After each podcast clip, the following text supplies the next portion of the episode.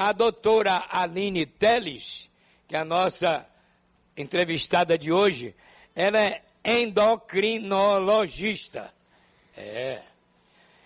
Hábitos saudáveis podem ser determinantes para se combater a doença. A doença silenciosa.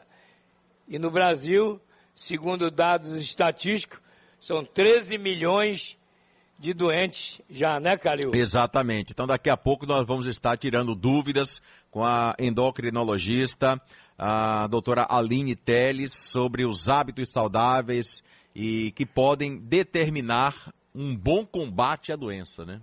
Pois Aliás, é. coisa que eu venho fazendo e você também, é. diariamente. Todo dia, toda é. hora. Não é? De manhã e... cedo, a primeira coisa que eu faço é tomar os meus remédios, o Glicomix também, que, eu, que acompanha. Uhum. Né? E, e, e, voltei a ter uma vida saudável, é, porque eu vinha com a vida saudável, veio a pandemia, mudou toda a minha estrutura, a minha cabeça virou, é, tive a doença, como todo mundo tem conhecimento, no início do ano. E depois eu voltei a ter uma vida saudável, voltei a caminhar, mudei novamente a alimentação e aos pouquinhos a gente vai ajustando, né? Porque um da, uma das coisas que a gente, quem é diabético sabe, e que você costuma sentir é aquele tal do formigamento nos pés, né, Mara? Verdade. Aquele formigamento nos pés incomoda. É, e Às vezes parece que está queimando. A sede insuportável. É, é verdade. Mas graças a Deus, com essa, com essa volta dos meus hábitos alimentares, com, com, ah. com os medicamentos, eu estou me sentindo muito bem, graças a Deus. Isso. A doutora Aline está o quê? Já não? Daqui a pouco a doutora Aline vai estar tá com a gente falando sobre a, os números aí do diabetes, o que, que pode ser feito para a gente ter uma vida saudável quem é o portador da doença. Está ok com ela já? Então vamos lá. Doutora Aline já com a gente aqui, Varela, à sua disposição. Doutora Aline, bom dia. Bom dia, bom dia, Varela. Bom, bom dia, dia, doutora. Bom dia, doutora. O, a endocrinologista cuida de quê? Então, endocrinologia é a especialidade médica que cuida do diabetes, da obesidade, de problemas hormonais, tireoide. Então, em geral, dos problemas hormonais, né? Das glândulas que produzem hormônios no nosso organismo. Agora, o causador da diabetes, o que é, doutora? Então, existem vários tipos de diabetes, né? Quando a gente fala, normalmente quando a gente fala do diabetes, a gente está falando do diabetes tipo 2 né, que é o mais comum, que acomete mais de 90% né, da, das pessoas portadoras de diabetes. Esse diabetes tipo 2, ela tem uma causa genética, né, tem a ver com a questão da herança genética, mas ela tem os fatores ambientais que são importantes no desenvolvimento da doença. Quais esses fatores? a obesidade, o ganho de peso, né, o sobrepeso, a obesidade, o sedentarismo, uma dieta, uma alimentação rica em alimentos é, com açúcar, com gordura, com carboidratos simples. Então, são fatores que vão ser importantes né, no desenvolvimento da doença, do, diabetes tipo 2. A gente também tem o diabetes tipo 1, que é o diabetes das crianças, dos adolescentes, mas que tem uma origem é uma doença autoimune. E aí, nesse caso, é, é uma doença autoimune, ou seja, é, a pessoa produz anticorpos contra as células do pâncreas, né, que é a nossa glândula que produz a insulina, o hormônio que controla os níveis de açúcar no sangue. Então, é, a maior parte é, das pessoas tem o tipo 2, né, que tem a questão genética, mas os fatores ambientais, né, sedentarismo, a dieta irregular vão ser importantes no desenvolvimento da doença. Então, a importância né, de ter bons hábitos de vida justamente para prevenir o desenvolvimento desse diabetes tipo 2. A doutora está à disposição de João Calil. Doutora Aline, pé diabético. Tudo bem, Tudo bem com a senhora? Tudo jóia. Pé diabético qual o diabetes que tem mais predisposição? É o diabetes tipo 1 ou tipo 2? falou que pé diabético? É o pé diabético, porque muita gente tem dúvidas. Pé diabético? O pé diabético, aquela pessoa que pode perder o, uma, um, pode perder um membro, pode perder um dedo, pode perder até é. o pé. Quem, qual é o diabetes que tem mais predisposição? É o diabetes tipo 1 ou tipo 2 ou não tem isso? Pronto, então isso quer dizer, na verdade, o pé diabético é uma condição que é uma complicação do diabetes em geral, seja o tipo 1, né, que é o da criança, do adolescente, como eu expliquei, seja o tipo 2, né, é, que, é do adulto, que é do adulto, né, que tem muito a ver com a questão desses fatores ambientais, como eu expliquei. Então, na verdade, o importante é prevenir as complicações do diabetes, e isso tem a ver né, com a, é, é, essa questão dos hábitos de vida, como eu expliquei. Então, é, o pé diabético se caracteriza porque, por lesões né, nos pés desses pacientes, que podem evoluir até muitas vezes para amputações. Então, é uma complicação do diabetes em geral. Agora, a gente vê mais na prática, no diabetes tipo 2, pela maior prevalência do diabetes tipo 2 na nossa população. Varela? Doutora, a insulina, qual é o órgão que produz a insulina para evitar o é diabetes? O pâncreas. Então, é o pâncreas, né? Que é uma glândula que a gente tem que produz a insulina. E a insulina, ela vai representar, é o hormônio que vai colocar a glicose dentro das células. Então, quando o pâncreas ele entra em falência, né? E é o que caracteriza, né? O diabetes, então a, o indivíduo ele passa a produzir menos a insulina né, no, no, organismo, então a gente observa um aumento dos níveis de glicose e açúcar, de açúcar circulando no sangue. Então é, a, é, é o pâncreas, né? A glândula.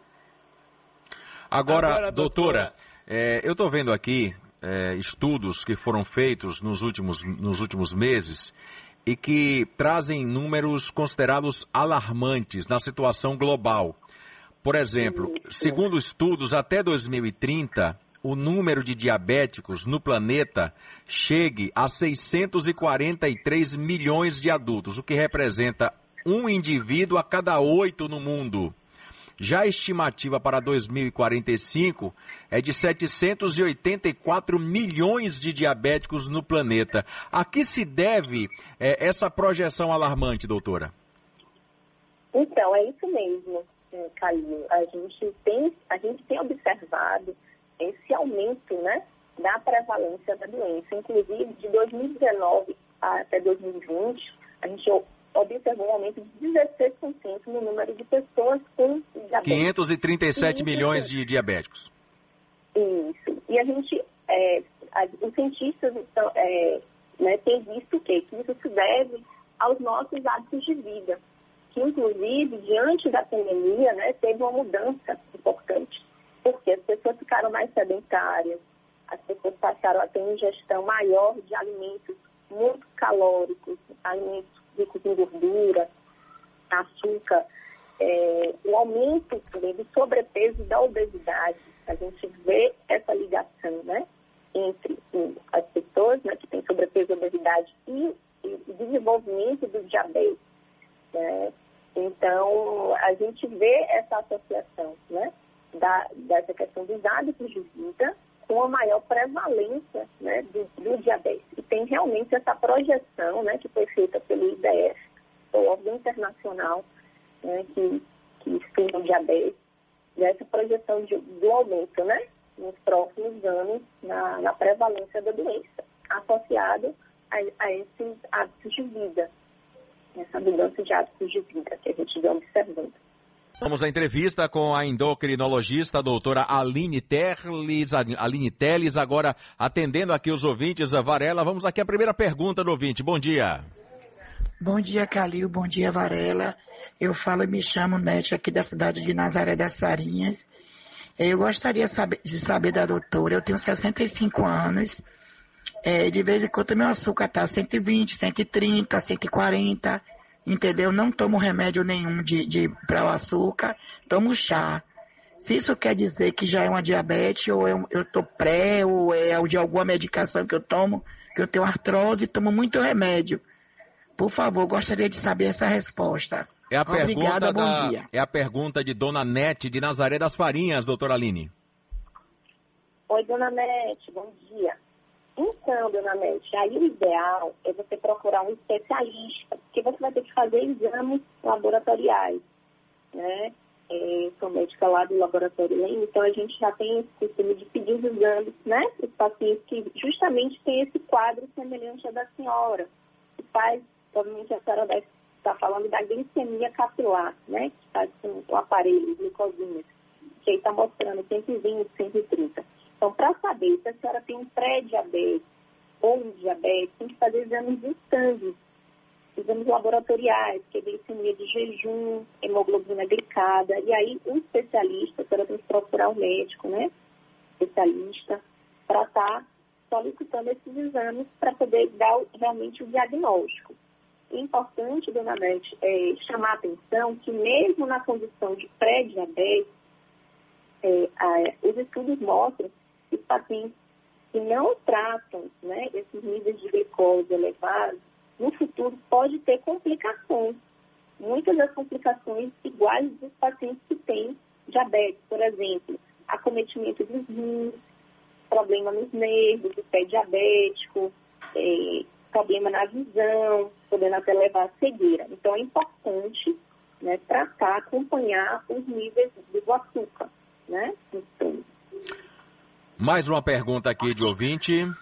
Bom dia, Calil, Valera. Bom dia, doutora aí, todos da bancada.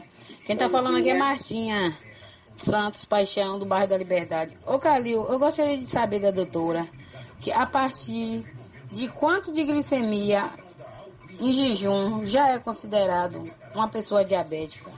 Porque tem o pré-diabético é, é, e o pré-diabético. É até quando a glicemia? Muito obrigada, tenha um bom dia. Bom dia, a doutora Mar... é, a dona Martinha da Liberdade, doutora Aline. Bom, dona Martinha, vou explicar para a senhora. Então, quando a gente faz esse exame de glicemia de jejum, então acima de 100, entre 100 e, 100 e 125 é o pré-diabetes. A partir do valor de 126, que a gente dá o diagnóstico de diabetes mas não é só uma medida isolada, né? Tem que ter, além dessa medida, uma outra medida confirmando esse valor de 100, acima de 126 da glicemia de jejum para dar o diagnóstico do diabetes. Um outro exame também que a gente faz para confirmar o diagnóstico de pré-diabetes ou diabetes é a hemoglobina glicada, que corresponde à média da glicemia nos três meses anteriores. Então, esse exame, se tiver um valor entre 5,7 e 6,4, é pré-diabetes. Se for acima de 6,5%, também é o diagnóstico de diabetes. Pronto, mais um ouvinte aqui. Calil, bom dia. Eu queria que você fizesse favor de perguntar a ela. Assim, é do meu esposo, ele está ele, ele, ele tá emagrecendo muito, muito, muito come toda hora, toda hora. Essa pode ser a dois ou a um. E ele, Carlinho, assim, come, come, come, come, e fica, e tá magro, magro, perdendo peso. Você poderia me dizer assim, qual é, que ela pode me informar quem é um a dois? Obrigado, Carlinho, um beijo, viu, um abraço. Ele não, ela não deixou o nome, doutora, mas é, é, é, faz o sentido contrário, né? A pessoa come, come, come, em vez de engordar, emagrece. Pronto, então assim, é, para essa ouvinte né, que fez essa pergunta, então, quando a gente tem níveis elevados de glicose, de açúcar no sangue, já no estágio mais avançado, que a gente chama, ou seja, a gente já vinha algum tempo, porque no início da doença, é, os pacientes não têm sintomas, quando os níveis de glicose estão mais baixos. Mas à medida que esses níveis de glicose vão elevando no sangue, o paciente ele pode ter esses sintomas, sintomas do diabetes. Quais são? Pode ser a perda de peso, como a ouvinte relatou, beber muita água, ter muita sede, urinar muito e ter muito apetite. Então, o paciente ele come muito e, ao invés de engordar, emagrece. Então, esses podem sim ser sintomas do diabetes. Né? E no caso do, do esposo dela, que é uma adulta, então é o diabetes tipo 2. Né? Então, esses sim são, podem ser sintomas do diabetes, né? Que provavelmente já está já um pouco mais avançado, ou seja, com níveis elevados de, de glicose, de açúcar no sangue. Varela. Doutora Aline, Varela de novo. Além do açúcar, claro, inimigo número um da diabético, não é isso? Quais são os Isso. outros alimentos ruins para o diabético? Pronto, que a gente chama de carboidratos simples, né? É, tudo que leva farinha branca, que a gente chama pães, massas, bolos, biscoitos, também, né? é, na digestão, eles acabam sendo transformados em açúcar no sangue. E alimentos também é, ricos em gordura também são ruins, né? Para quem tem diabetes. Né? Pudim de leite, nem pensar, né, doutora? É, pois é. Né? É o inimigo. Rapaz, Agora, uma vez na vida, doutor, ao cidadão que tem diabetes, mas está ali controlada, quiser enfiar o pé na jaca, não pode. É, então, a gente sempre a gente fala assim que é, eu, eu não gosto de usar o termo dieta, né? Eu gosto de usar o termo reeducação alimentar. Então, assim, é mudar, uma mudança né, da alimentação né, no dia a dia, evitar realmente esses alimentos, né? Ricos em açúcar, em gordura, em, carboidratos, né? Mas, é, em algum momento, o paciente estando né, com níveis controlados, vai no aniversário, quer comer um pedaço de bolo, quer comer um doce, pode sim, né? Tendo essa orientação, né? Do médico que o acompanha, pode sim. tomou, tomou uma dose de insulina para corrigir. Doutora Aline, um prazer enorme falar com a senhora. Deus a abençoe. Obrigado aí por essa Amém. prestação de serviço à nossa população. Tá bom? Eu que agradeço o convite, tá bom? Estou à disposição. Parabéns, doutora.